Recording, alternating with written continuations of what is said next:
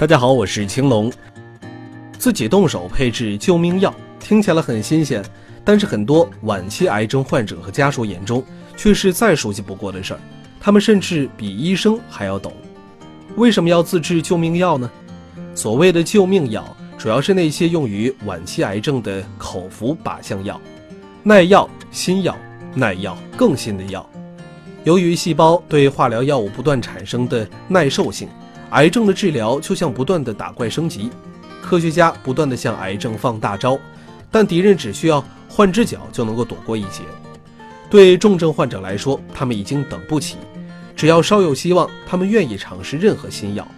事实上，这些药迟迟未在中国上市，而且高昂的费用根本支付不起，因此一些患者开始自行配药。自配药有哪些风险？一、自己配药风险不可控。真正的制药是有药品生产质量管理规范的。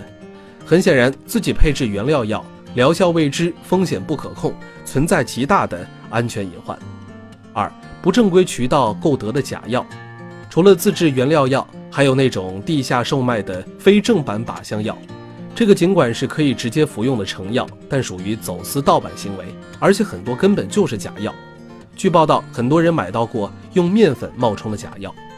面对癌症威胁，是被动等死还是铤而走险呢？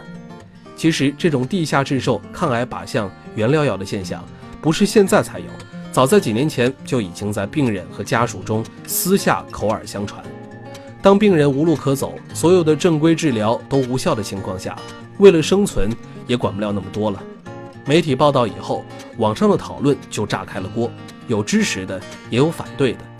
支持者通常是站在病人的角度考虑问题，反对者则是站在更高的法律和社会规范角度考虑问题，谁也说服不了谁，因为谁都有道理，只是角度不同而已。